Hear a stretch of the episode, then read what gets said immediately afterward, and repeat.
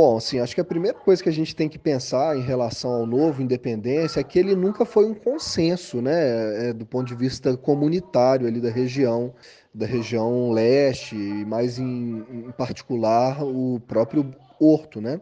O projeto inicial, inclusive, previa uma grande remoção do entorno que acabou sendo é, mitigado assim por uma adequação do projeto, né? É bom a gente pensar que desde o princípio, do ponto de vista da, da comunidade local, a nova arena ela nunca foi um ponto de consenso. É verdade que muitas, muitas famílias viram a, a nova arena, especialmente por conta dos mega eventos, como uma possibilidade de, de ampliar suas arrecadações. E isso muito provavelmente realmente eh, aconteceu. Né? Então, algumas casas improvisaram bares e lanchonetes, e isso evidentemente que movimentou uma economia local. Além disso, a própria cultura do futebol na região uh, fez com que a comunidade se mobilizasse em torno da, do equipamento público, né, que é o estádio. E é evidente, ainda pensando é, na nova arena, é evidente que a decisão do Atlético em, em, mandar os seus jogos lá, a partir da, da parceria com a BWA, potencializou esses aspectos, digamos, positivos aí que o estádio trouxe, porque é, é, é inegável que a torcida uh, do Atlético, a visibilidade do clube, são muito maiores que a do América. É, bom, esse é um primeiro aspecto que a gente tem que, que, que salientar. É, é, definitivamente, se nós tivéssemos apenas os jogos do América na região, a comunidade local muito provavelmente não usufruiria da, da, dessa, dessa transformação mesmo socioespacial que o estádio provocou. Agora, pensando um pouco na decisão do Atlético de se retirar do Independência, né? Bom, uma outra questão que é importante de dizer é que para o América, o estádio ele nunca foi rentável. Né?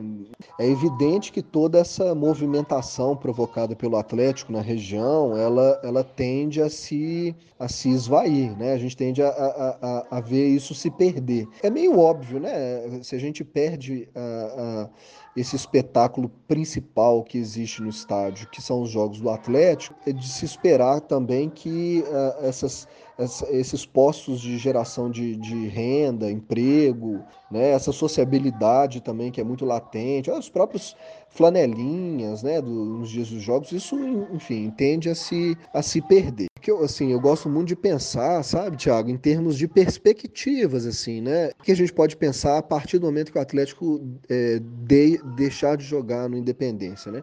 O América ainda tem uma chance de ouro, assim, de aproveitar a nova arena em 2018, o América começou de forma muito distinta aquele campeonato, muito em função do que ele fez nos bastidores. Como o América é, historicamente paga para jogar no Independência, eu, eu não vejo motivos para o América não é, reeditar a iniciativa. Bom, não nesse momento de pandemia, evidente, mas não, não, não vejo momento para o América não reeditar a política praticada naquele início de campeonato de 2018. Foi essa política? Em grande medida foi de distribuição de ingressos pensando não apenas em alguns uh, segmentos da sociedade belo-horizontina, por exemplo, determinados patrocinadores que ganhavam X ingressos, escolas que ganhavam X, mas, sobretudo, uma política que, o, que a diretoria implementou de distribuir ingressos para a comunidade local, né? especialmente para os moradores do Horto. A América deliberadamente disse: olha, quem tem IPTU no Horto vai ganhar ingresso para ver o jogo do América. Eu acho essa uma, uma, uma, uma